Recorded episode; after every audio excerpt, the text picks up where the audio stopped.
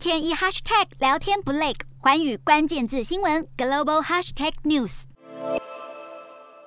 黑夜中敲锣打鼓的声响此起彼落，上海民众被困在家中，眼看物资越来越少，就要没饭吃，纷纷拿起锅碗瓢盆敲锅抗议。但中国官方称，这个民众透过网络组织的抗议行动是境外势力的阴谋，借此打压抗议声浪。上海近日加码对封控区进行硬隔离，造成民怨沸腾。中国各大网络平台加强言论审查和删文力度，没想到却误打自己人。微信平台判定中国人大常委会两年前反对硬隔离的言论违法，马上将账号封锁禁言。微信随后发现事态严重，立刻道歉，将错误推给 AI。还有一名零。临时雇员背黑锅被炒鱿鱼。除了上海，北京的疫情也再次升温。北京二十八号下午宣布再增五十六例本土病例，感染者包含中学在校生和托幼机构学生。当局宣布将加强学校防疫管理，涉及疫情的学校暂时停课，采取线上教学。